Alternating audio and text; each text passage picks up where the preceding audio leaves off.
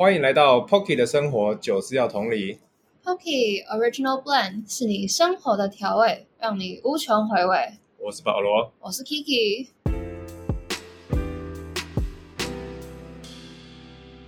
那我们今天要讲的主题是呢，为什么有些人需要被管，有些人被管就会反弹？那管理模式会因为世代的差距而有所不同吗？那我自己的话，因为我是蛮喜欢被放养的，嗯，然后呃，所以被管的话，我自己也是属于比较会反弹的类型，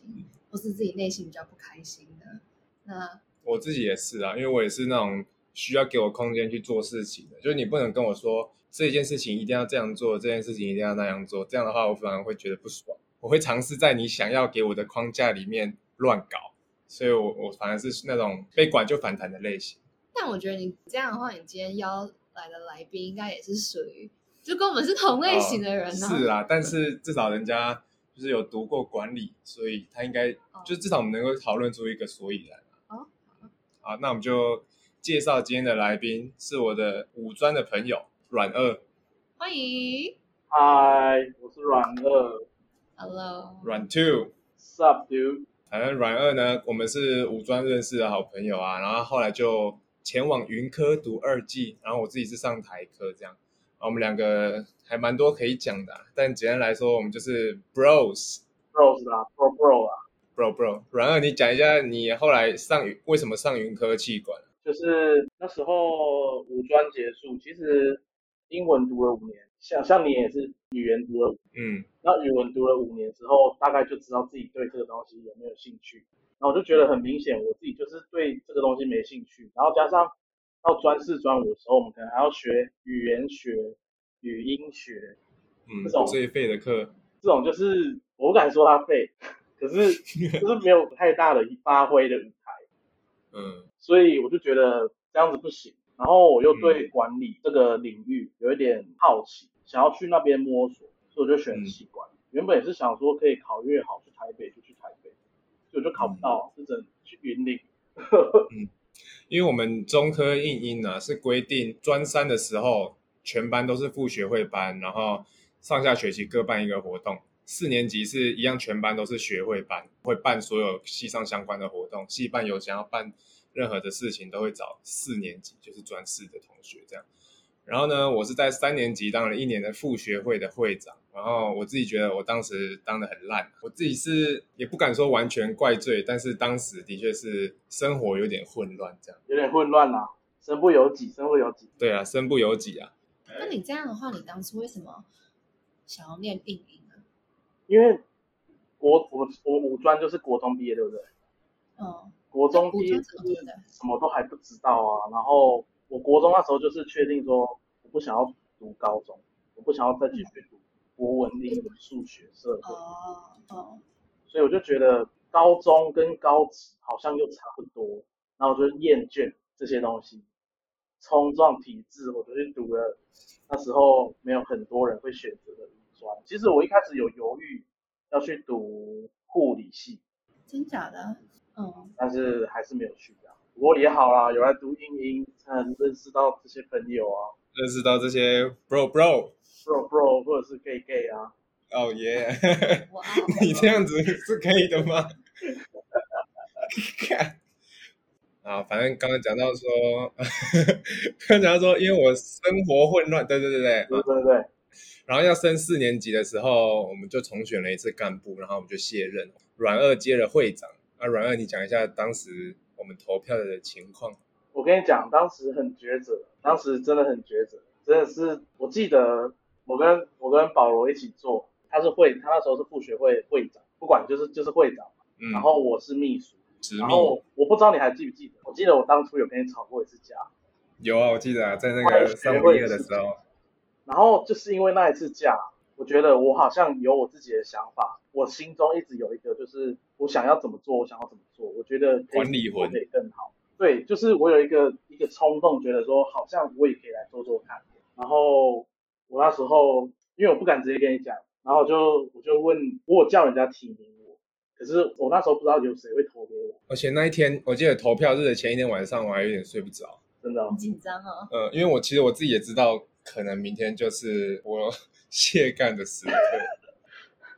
虽然我不知道是不是你，但是其实我记得我那时候就已经觉得你有可能就是下一个。我忘记那时候是什么时候突然发现的，就是我发现你其实还蛮蛮有管理魂的啊。觉得有想法，就是其实那时候我也不知道我到底有没有要走管理，还是有没有要干嘛。可是那时候就是很单纯的觉得，在某些活动上面，我有发现哪边可以做得更好，或者是嗯简单来说，就是我会觉得我想要也来发挥看看，嗯，我也想要来做做看这样。所以把我就掰啦。对啊，哎，而且我记得那时候保罗就我们被我干掉了，干我那时候很纠结，靠背干，哎，那时候我记得我们两个有点尴尬那一小段时间。所以你们那时候吵架是怎样？是就是他把你干掉以后，然后你们才吵吗？没有没有没有没有，是我们在办送旧的时候，然后对我们在三五一二里面吵，你还记得吗？我不确定是不是三五一二哎，可是我怎么记得是桌球室地下体育馆的地下室？好，反正你们就到这开始吵了。没有啊，我们想我们再确定一下，因为我记得那时候我们是因为吵那个钱的事情，真的吗？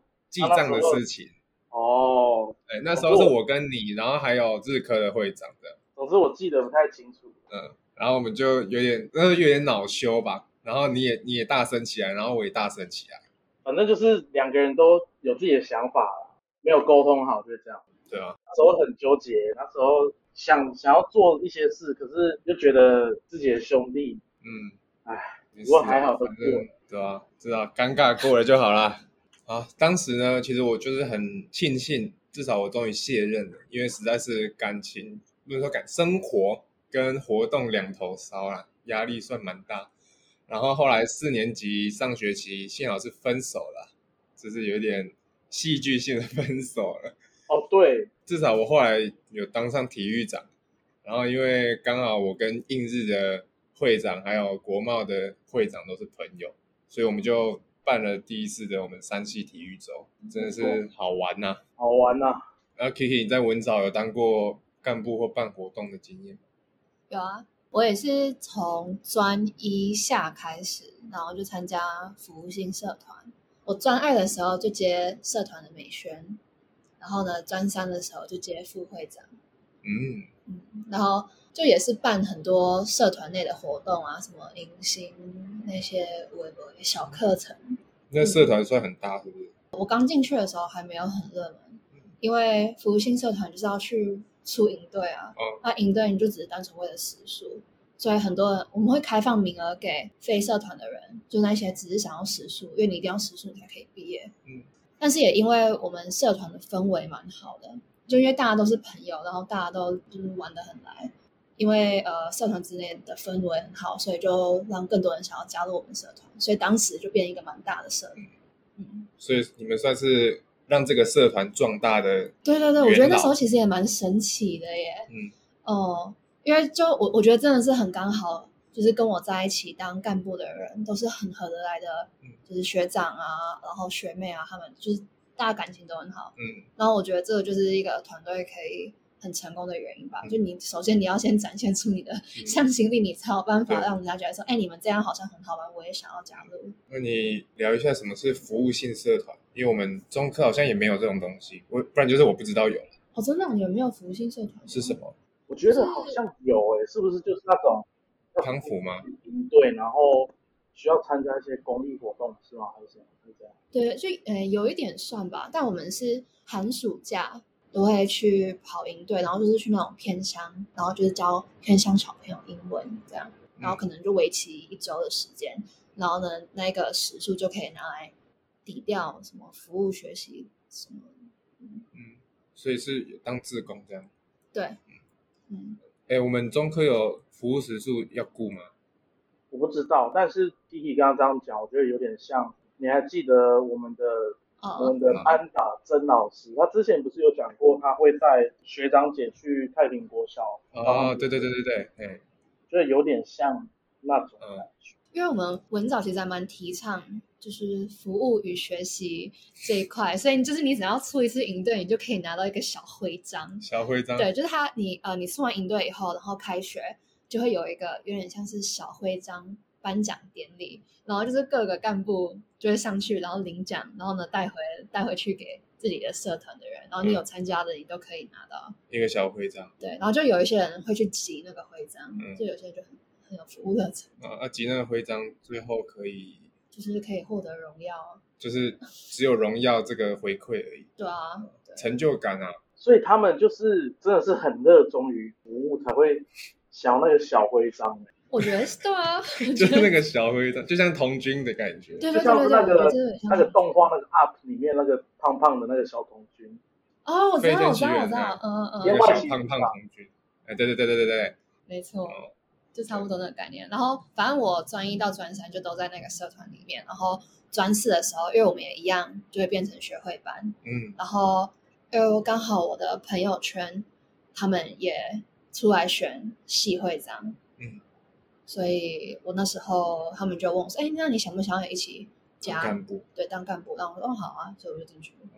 然后就是也是一起办活动啊，Damn，所以这样子你要等于跟你的姐妹们厮杀抢那个会长。但也不会哦，因为其实好，我们我们至少我们系上好像没有很想要当会长，就反而是没有人 想要当会长。嗯 因为呢哦，文藻每一年的运动会都有一个精神总锦标，嗯，然后那个算是每一个系的大荣耀，嗯，然后我们西文那时候好像蝉联了十几年，嗯。然后呢，每一任会长上任都需要背着这个压力，就不能在你这一届断，所以呢，大家就会就是在运动会当天，呃，会长学会班就会使尽全力，然后要大家展现你的运动家精神，嗯，然后你就在那边，就就他会一直逼你喊一些口号啊，嗯然后就一定要排队排很好，怎样？嗯就是因为反正他那个是看学校会帮你们这个系一整个系打一个排名，然后排名第一的就可以获得那个运动家精神总锦标。嗯要拿到奖杯，对啊，就拿一个奖杯。哦，哦这有一点像我们之前那个校歌比赛吧，对啊，校歌啊，就是校歌比赛啊。因为我们校歌比赛中科是硬英跟硬日在轮流拿，嗯，对啊，就有点那种概念。然后因为一直来都是我们，所以大家就不想要输，然后就变成说当会长那个也就不想背这个责任。可是这样子我听起来你们荣耀感超重的，像我们英英根本就没有荣耀感啊，对吧？我觉得有没有可能是因为私校对于品格教育比较注重？然后功功效哎，比我觉得较随便，说不定哎、我觉得公立好像学生没有这种荣誉感，对吧哦？保罗，你觉得中科有什么荣誉感？没有啊，大家都很随便，不太在乎，大家都很随便，就是，能 能不参加就不参加，没我的事对啊跟你的事，大家是风险规避类型，真的。我觉得是因为学校在意，学校在意，然后他就会一直去强调这个。然后，因为其实我们之前我记得文藻的学长姐制还蛮严重的，嗯所以学长姐就去盯学弟妹说：“哎，你要这样。”然后呢，当学弟妹上了变到学会班的时候，也会觉得说：“哎，那我当初也是这样，为什么你们下下一届就不行？”所以他们也会要求我。我觉得其实是真的是从我们这一届开始，然后我们就决定说我们不想用那种方式，然后我们就让大家 have fun，但是希望大家 have fun 的同时也可以配合我们，嗯，嗯，然后大家的反应就还不错。哎，那我觉得这样子 Kiki 跟我那时候很像哎、其实那时候校歌比赛的时候，我那时候四年级是会长，那样算正学会。其实那时候从我当会长开始，我就不是很 care，就是他们一定要做到多标准，一定要多有精神，然后一定要多在意学长姐们的荣耀。没错，就是渐渐的那些东西，好像越到我们这个时代，我们会越觉得应该要乐在其中，而不是为了一些什么学长姐的荣耀而去操的这么累，然后可能还会说，那根本就不是我要的，那只是学长姐叫我假日去练习，我才要去练。嗯觉得这样子就有点本末倒置，所以当我们这个时代慢慢大家有这个想法之后，换我们当领导者的时候，我们可能会我们会注重不同，我们会注重他们有没有玩得开心，他们有没有发自内心有那个荣誉感，而不是说一定要硬性的要求他们维持那个传统。我觉得这个。就是世代的差距。那我们现在不如就直接来跳到我们第二个主题是管理模式到底跟时代差距有没有相关？所以我打乱了你们的节奏了吗？对，啊但是反正很 free 啊。对啊，但是我觉得这边刚好可以讲啊，那就直接来讲没差，可以啊，对吧？因为我现在我会想要讲这个，是因为我真的觉得现在的管理模式真的偏放任。嗯就是我们就举篮球来讲好了，因为我之前听那个南山他们教练许时清也是上 podcast 有在讲，他就说他之前他在受篮球教育的时候，教练都是用凶的、用骂的，就跟他说你就是要去投，你就是要跑之类的，就是他反而不会跟球员建立感情，不是用这种方式，就是用打骂教育的方式这样。然后许志清他自己就觉得说他在当上教练的时候，他就改变了他自己对教练这个角色的看法。他就觉得说，教练我应该是要去 coach 这些小孩，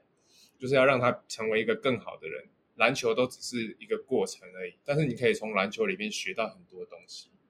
所以许志清他在当教练的时候，他就是会去跟他们的球员啊，比如说传赖啊，或是去听他们球员在听的音乐，或者是跟他关心他们家里的状况，这样子。所以这是我当时想要讲这个的原因之一呀。那你自己觉得，然二，你觉得真的有差吗？我觉得，如果照你刚刚讲篮球的教练的教育方式，我觉得世代的差距可能有一个原因，就是呃，以前他们那个年代的教教练，他们可能接受到的环境就是全部人都是这样子，所以他也没有可能那时候也没有新的管理模式，也没有新的教育方式，就是全部人都这样子，所以那个时候的教练可能就就觉得说这就是教育啊。对，就是我就是抄你，因为全部人都是这样教的，我不这样子做就不会是一个好球员，或者是我可能用了其他方式，人家还会跟我说你怎么这样子。可是到了你刚刚说新任的那个教练，哎，他是他是在哪一年开始啊？还是就五年前吧？我也不清楚。五年前开始，对，所以你想五年前开始，你再回推他可能大学或者是硕士或者是不管。或者是他出社会，我觉得如果我们回推十年，我觉得可能那时候就已经有一些新兴的管理跟教育方式出现，然后社会开始慢慢的开放，不再像以前的那种很严格的管理体制，所以我觉得这个就是一个大环境变迁，或是人们他们对管理或者是他们对一些管教的看法。在职场上也是，我觉得，嗯，我觉得这个就是世代的一个。一个差距啊，这真的是年纪不同，他们生活的地方不同。这就是社社会上来看啊，就是社会影响啊，因为社会以前的社会就比较保守封闭啊，甚至还有什么？我觉得我举一个例子就可以很好的解释这个，就是你你们只要想，过了五十年后，等到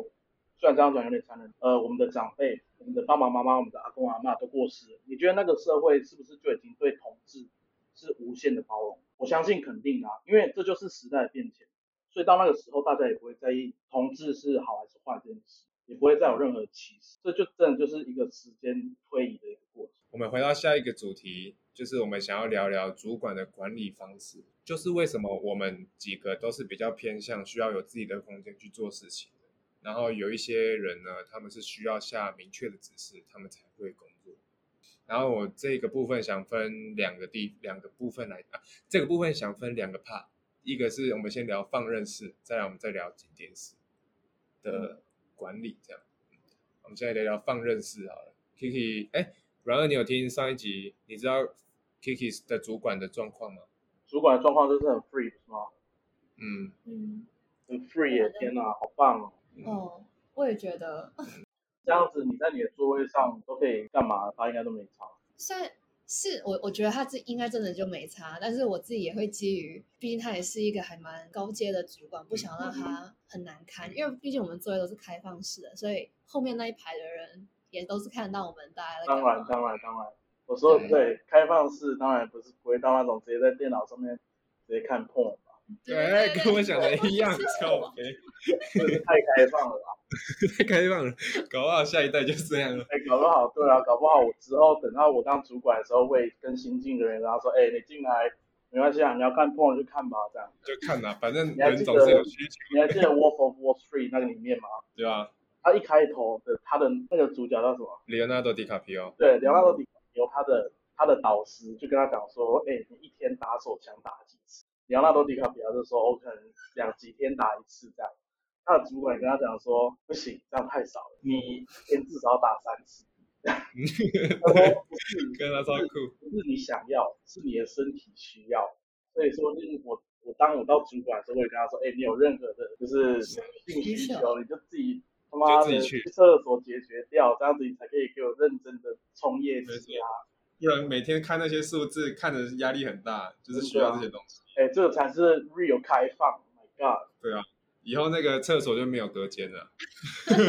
对，就是没有隔间的厕所，然后看到隔壁说，哎，看哪一部，交换一下，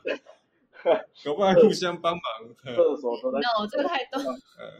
哇，那这样女厕应该会比较精彩一点。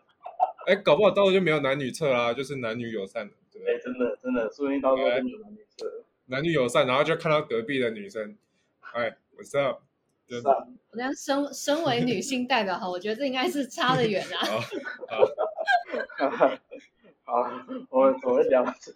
我们要讲好，回来放任式，放任式管理。放任式放任式，反正放任式管理呢，它基本上就是给你一个方向去做，给你有自己的自由去用自己的方式达到目标。放任式除了在职场，其实我觉得家庭也有很大的关系，因为我妈她其实不太管我啊，就是也不会特别叫我说一定要未来要当什么啊，然后就不会一直跟我说不要，给我负面的回答这样子。就她都是用支持我的方式，让我去做我想做的事情。所以也许这也是因一个我会希望有比较多空间去做我自己事情的原因之一吧。嗯啊，软二你们家也是吗？其实我们家没有到很放任式管理。嗯他们一开始的时候，其实我觉得有点像紧盯式，就是你的成绩要是多少，成绩不到的话，可能会被打，被打手掌啊。不知道你们有没有被打过啊？哦，嗯反正就是是那种会因为成绩体罚的。也没有到完全，可是今天你考不好的时候，可能会被检讨，嗯，当然甚至有可能会被打。可是当然也不是说少几分打几下，除非是今天你真的很混，他可能真的会打你，就说你怎么没考好啊，手伸出来啊，你怎么这个推体粗心啊，手伸出来这样。那那其实险。呃，我的个性就是手伸出来就伸出来，我没得怕的，对不对？我还嫌你打过大力这样子，所以他们慢慢接收到，发现说可能他们这种教育方式对我没有用，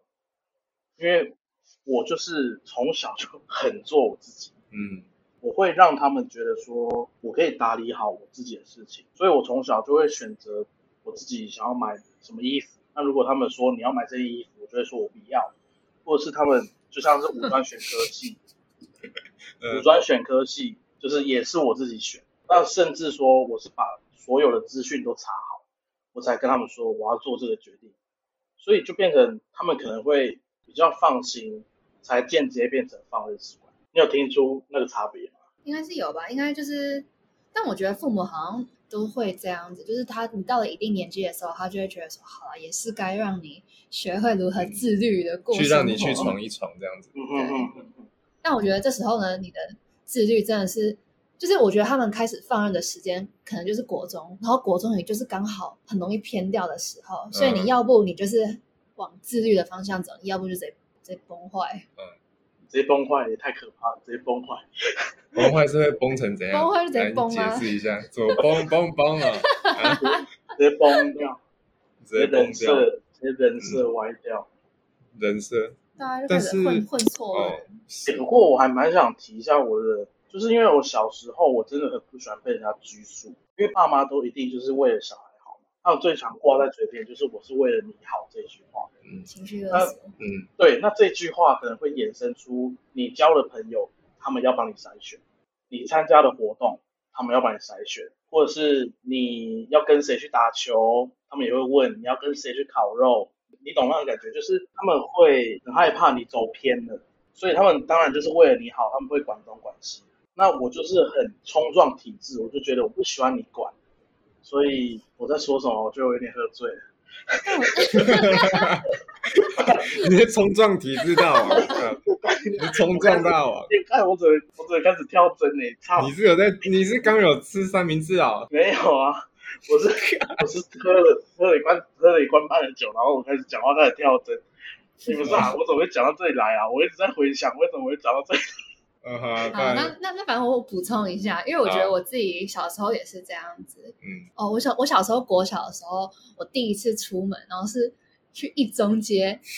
跟一群朋友去一中街，然后那时候我就跟我妈讲好原则，我就说我不希望你一直打电话给我，我嗯，在外面你就不要打电话给我，我会在什么时间内回来，你就不要管我。国中都那么凶，那诶那时候是小六了呢，我刚刚哦升，小六对啊，我刚刚升国一，然后我就跟我妈定了新原则，然后呢，她就说好，然后她就这样放我自己出去这样。嗯。但我觉得我妈一直跟我一直像朋友一样这样子沟通，嗯。然后我会这样子去跟她讲，那她也当然会使出她教育小朋友的方式，就像我之前有跟保罗讲过，我小时候很喜欢很很想要喝汽水，嗯，嗯，那时候很想喝汽水，然后我妈就一直不给我喝，因为她就觉得说汽水不是什么好东西，为了我好就不给喝、啊，我就一直在那边奶那边闹，然后我妈就说好、啊，你想喝是不是？然后她就买了那种分享罐，一大罐，然后回来，然后叫我灌完，她说你灌完你才可以吃东西，嗯，你家妈，很偏激，对啊，更偏激，然后反正就这样，从此之后我就再也不喜欢喝嗯，就是气泡饮料，对她现在都不喝气泡了，对，然后还有另外一个哦，还有另外一个极端，就是那时候他要训练我，呃，自己搭，因为我以前要去，呃，算是跟一个外师补英文，然后那个外师在丰原，哦，然后我住潭子，嗯，然后我妈我妈为了训练我要自己搭公车这件事情，然后她就骗我说，就是她在那边找她的公车卡，然后叫我先上车。然后我上车一回头，想说，哎，他人怎么不在？然后那公车就慢慢开走啊，往那个窗户一看，那底下跟我挥手，这样看超贱，这是在天哪，你们好这么会教哦，看好屌哦，你妈心肠，你妈很会放心机耶。对啊对，啊，对啊，然后反正就是我，我之后回来我就有跟他讲这件事情，然后他就说啊，不是啊，在台湾啊，你又会说中文，你怕什么？怎么说？然后我说是这样好，好像也是啦。被抓走，你会说中文，啊说 救命救命也没有用啊。但我觉得这种就是像是你刚刚说小孩，就是你说你小六的时候，你就会跟你妈妈说，你就是不要打电话给我，我会自己照顾好自己。但有一些父母可能就因为这句话，然后说你怎么可以这样顶嘴，然后把你关在家里对，哦，哎，我想到我刚刚要讲什么，？OK 啊，小补充，我补充，我刚刚要说的是，为什么我们家会从紧盯式变成放任式？我觉得很大的原因就是像我刚刚讲的，我会自己查好资讯，然后给他们，就是有点像是我做一个小简报给他们听。我会跟他们，哦当然不可能直接用个奇怪 PowerPoint 出来切给他们看，说，哎、对啊，他说那个地狱巷口，父母你好，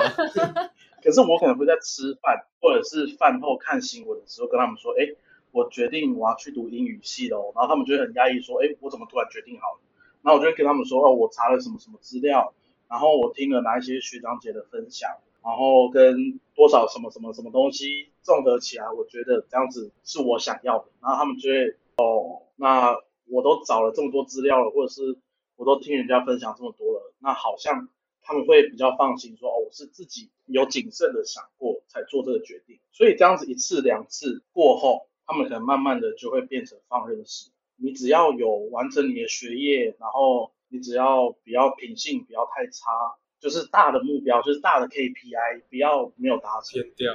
不要偏掉，他们其实都不会干涉太多。嗯，对对对，我也不会寻求他们的支持，你知道吗？就是就是你们可能会讲到说，哦，我们的家人都很支持我的决定，可是你知道吗？就是我决定好事情，我就决定好了，我不需要得到我家人的支持，他们只要同意就好了。他们就算不同意，我也他们就算不同意，我也会想办法让他们同意。他们支不支持是一回事，我只要得到他们点头，说好啊，你去吧，那我就继续做。就是不寻求你的认同，但我希望你能够了解。对对对，就是你只要点头让我去做，那剩下的事情的时候就是我的责任。那我觉得这样听起来，我们三个人的家庭其实都算是父母亲们蛮开明的。在你们身边有比较不开明的吗，对啊，就是有没有朋友，管很多然后，是父母亲管的很严的？哎，我有哎、真的吗？就是我的一个亲戚，我不说，我不说他的辈，我不说我要怎么称呼他，总之就是我的一个亲戚，反正他也不可能会来听嘛，好好，没事就说亲戚啊。反正这是我一个亲戚，跟我的一个后辈，OK。对，好，我们就叫阿姨跟弟弟好了，阿姨 OK 啊就，是弟弟的妈妈嘛，阿姨是弟弟的，你说你表弟，呃，原来是他。不能讲堂弟有表弟不然不是弟弟是妹妹啊。总之就是我有一个阿姨，他非常非常非常非常爱管教他儿子，他会去决定说，其实这样讲起来没有很严肃，就是他会决定说你可不可以交女朋友，然后跟他会去翻他的包包，去看他带什么东西去学校。可是你要想，他已经国中哦，就是国中了，还会被翻包包，偷偷检查，然后去看他的发票，去哪去哪里买了什么东西之类的，我就觉得很很狂诶、就是你再怎么爱你的儿子，你也要选择相信他，或者是给他一定的空间。那当然，妈妈都会有一套说法，就是一定是因为他说过谎，我才没有办法相信他，或者是我也是为了他好。那这个阿姨跟她儿子，就是我会觉得他的儿子好像没有办法选择他想要的东西，因为我这个弟弟他最近要面临他要选择高中，我阿姨可能就会跟他说，你就去念什么什么就好了，就近念这边的高中就好了，或者是高职就好了。可是我会觉得说，如果他今天可以去多听听其他的学校，市区的学校也好，或者是其他县市的学校也好，那不是很好吗？你应该是尝试让你的儿子去收集资讯，自己做决定，而不是你一直紧盯着他说，哦好，你这个阶段到了，接下来你要去做什么？那你的选择大概就是这几个，那给你自己选。看起来好像很开明，说你可以自己选你要什么学校，可是其实从我的角度来看，就是他已经被局限住了，那变成他念的可能只能念本地的学校，或者是本地的大学。那这样子是不是我弟他就没有一个机会说，他可以去找其他的学校，或者是其他的科系，或者是高中职 whatever，或者是五专，他都没有，他就只能看本地有什么选项，他就选本地的。所以我觉得这个就跟开明式是有一点有一点不太一样。我觉得很好笑，就是他连现在放暑假了嘛，那我那个弟弟可能好不容易会考考完了，当初很认真，手机也不能用，电视可能也看得很少，好不容易暑假当然是要狂打一番。结果我那个阿姨又觉得说，吼、整天起来就看到那个弟弟不是滑手机就是看平板，就是打 PS4，他就很不爽，就跟他说：“你给我去开合跳，你给我去背英文单词。”我想说，What the fuck？当初你跟他讲说，好好读你的会考，结束之后你就可以放松了。结果现在又变成说，我还要背英文单词，我还要跳开合跳，我总就没有看过妈妈你跳开合跳啊！我的妈！妈妈一起跳啊。所以我就觉得这个就是嗯，跟这个放任式是有点差距。我觉得这会不会也是因为台湾的教育方式就是要小朋友好好念书啊，就觉得说这样才叫做是一个好学生。就是台湾的教育是有给好学生下一个定义的啦，嗯就是你也是长得像怎样就是好学生，就有点像模范生。嗯，因为我们有定模范生这个角色，所以我们就感觉好像哦，我们是要成为那个标杆。然后当你有一个标准的时候，比较叛逆的小孩就会觉得说，哦，那你喜欢这样，我偏不要这样。我其实那时候，因为因为我小时候不是有在美国过，然后我还蛮喜欢他们那边的教育方式。我那时候刚回来的时候，很不习惯的是为什么我的表现要被拿来跟其他人比较？因为那时候班上一定会做很多排名嘛，就你每一次月考，哎，那时候是月考对不对？嗯，反正月考每一每一次出来，你就要被看说哦你在班上的第几名这样。嗯，然后我就会觉得说，不知道有种变相的压力嘛，就已经不是快乐学习了。嗯，那像小时候的话是，呃，你在学校表现的怎么样？然后每一个学期，可能每学期中的时候，然后老师就会邀请你的父母亲一起来学校，然后呢，你你的父母亲跟老师，你们就会呃有一个亲师 meeting 就对了，对对对对对，然后呢是个别的、哦，然后他就会了解说啊，你现在的状况是怎么样？那你你父母亲你可能要增加他呃阅读的机会还是什么的，或者你数学很烂，所以你可能要多就是培养他这方面。对他们会告诉你一个方向，也就是让你们父母亲自己去自己去做。然后那时候回来还有安亲班、补习班这件事情，就是我们也是都没有这样。我小时候是呃放学回到家以后，然后我就会把功课写完，写完了，然后就可以跟就是我们社区的小朋友一起去打打篮球。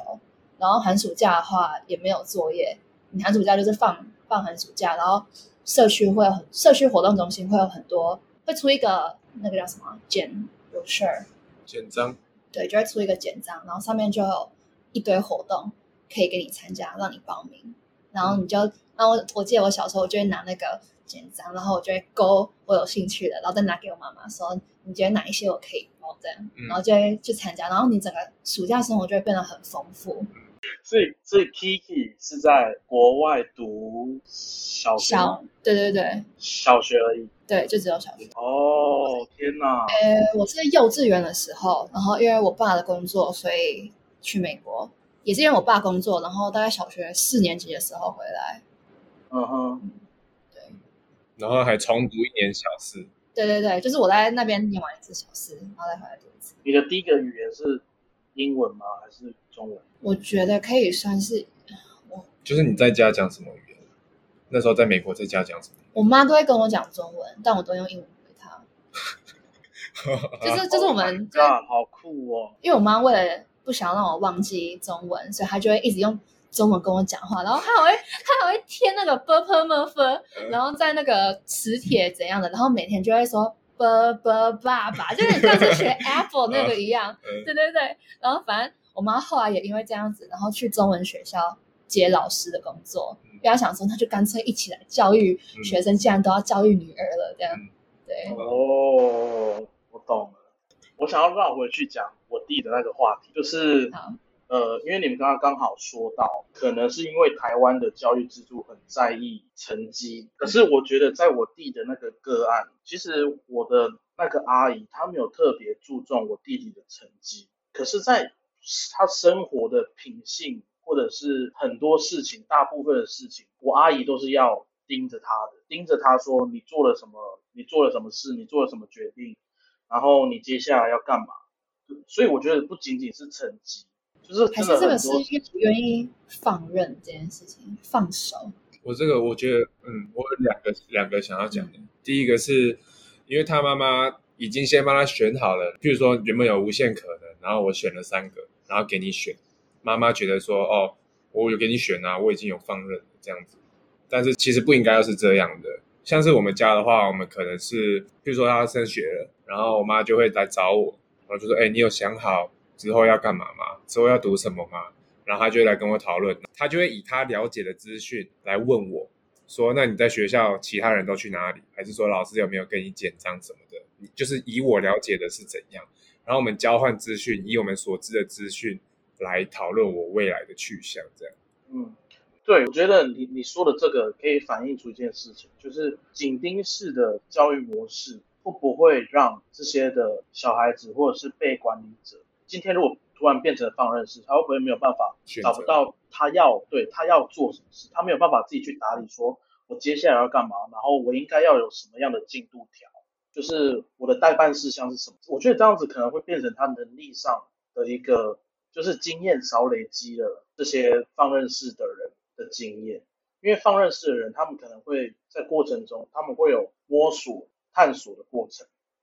他们可以呃理出自己的一个思路，但是紧盯式管理就变成说，哎呦，我可能我的妈妈或者是我的主管就跟我说，我等一下要干嘛，我就干嘛就好了。我觉得这可能会变成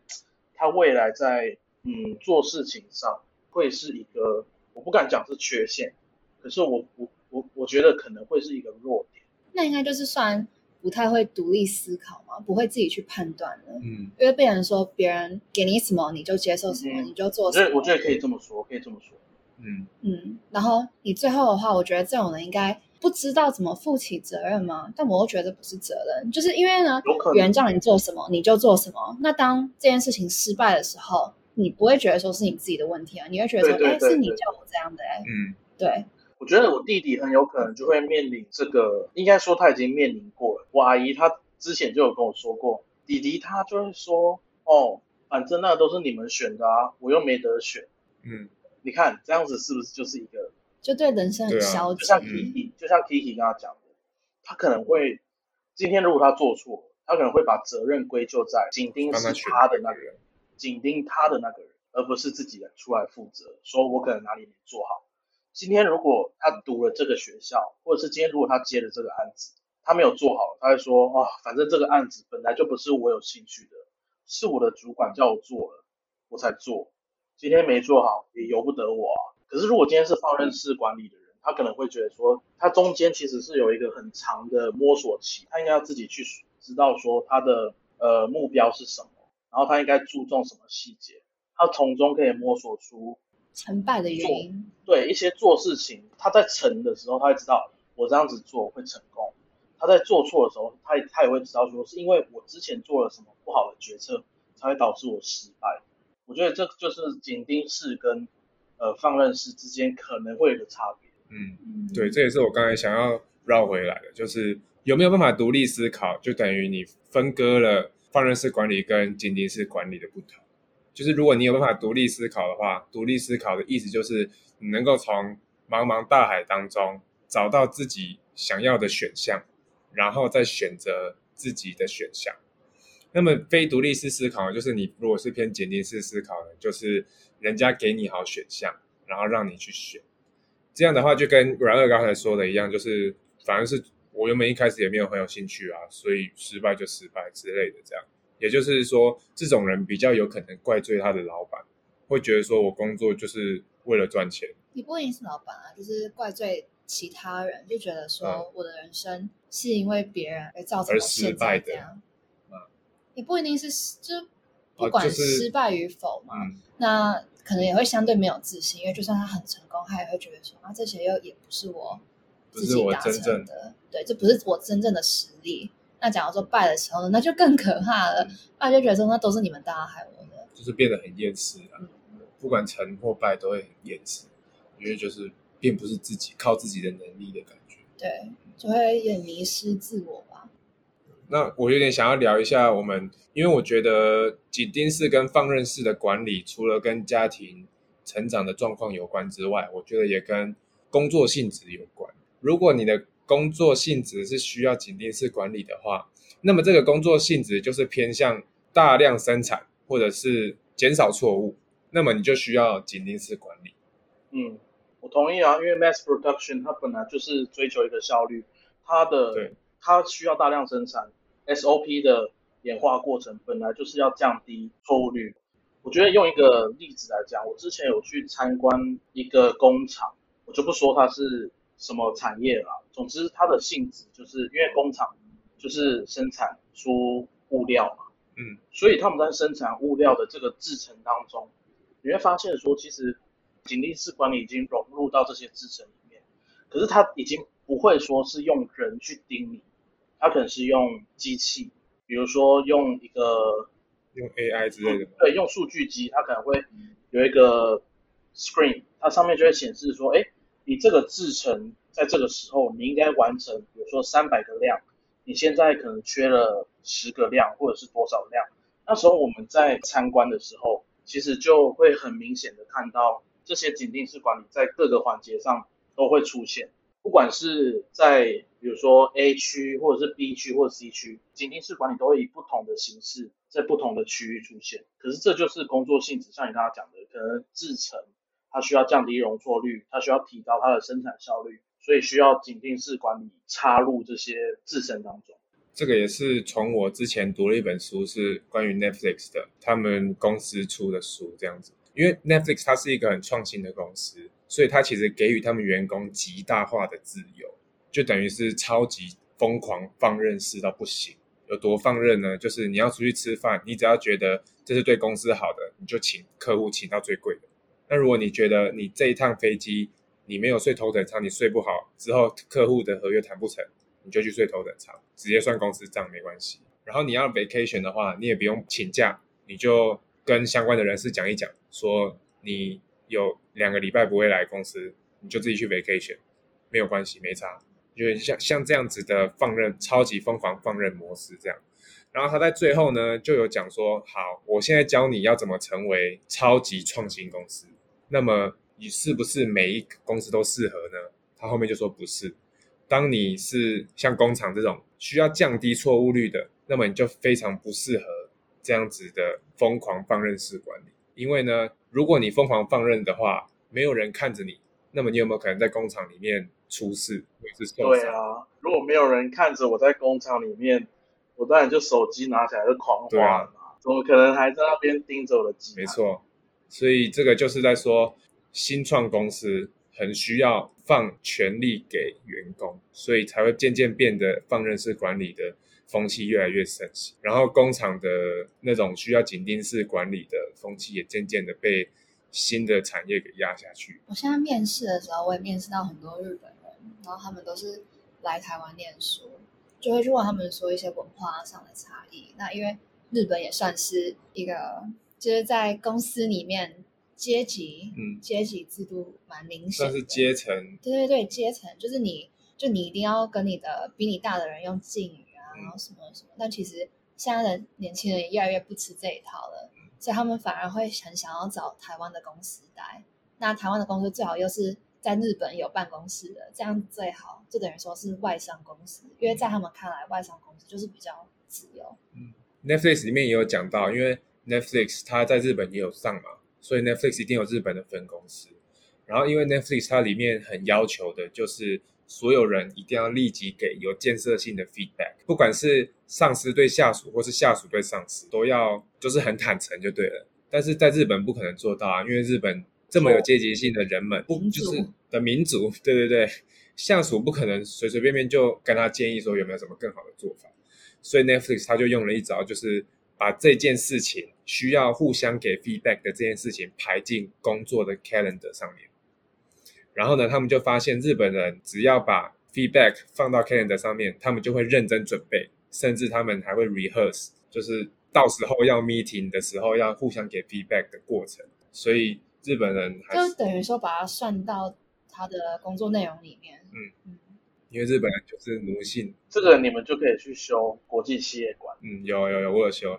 对，这个就是不同的文化对啊。差别。嗯，那我们来下个结论。我们今天聊了放任式跟紧盯式管理，从工作上又聊到了家庭上。那么这是两个不同面向的，一个是你的为人，另外一个是你职场上的表现。那以你的为人来看的话呢，那么以你的生活上来看的话呢，就是以你有没有办法独立性思考来做分界，你是否适合紧盯式或是放任式。那么在职场上呢，就是以工作性质来分别，你适合哪一种管理模式。所以说，这就是今天的结论啦。下周预告一下，下一集呢没有来宾，下一集是只有我跟 Kiki 两个人。嗯然后我们的主题呢是想要聊说，为什么疫情之下工作明明很好找，却都没有人申请。还有第二个主题是人资都在看什么嗯，那就期待下周六。啊？期待下周。那今天就到这边啦，谢谢大家的收听，这里是 Pocket 生活九四幺同理，Pocky Original Blend 是你生活的调味，让你无穷回味。我是软二。我是保罗，我是 Kiki，我们下次见，拜拜拜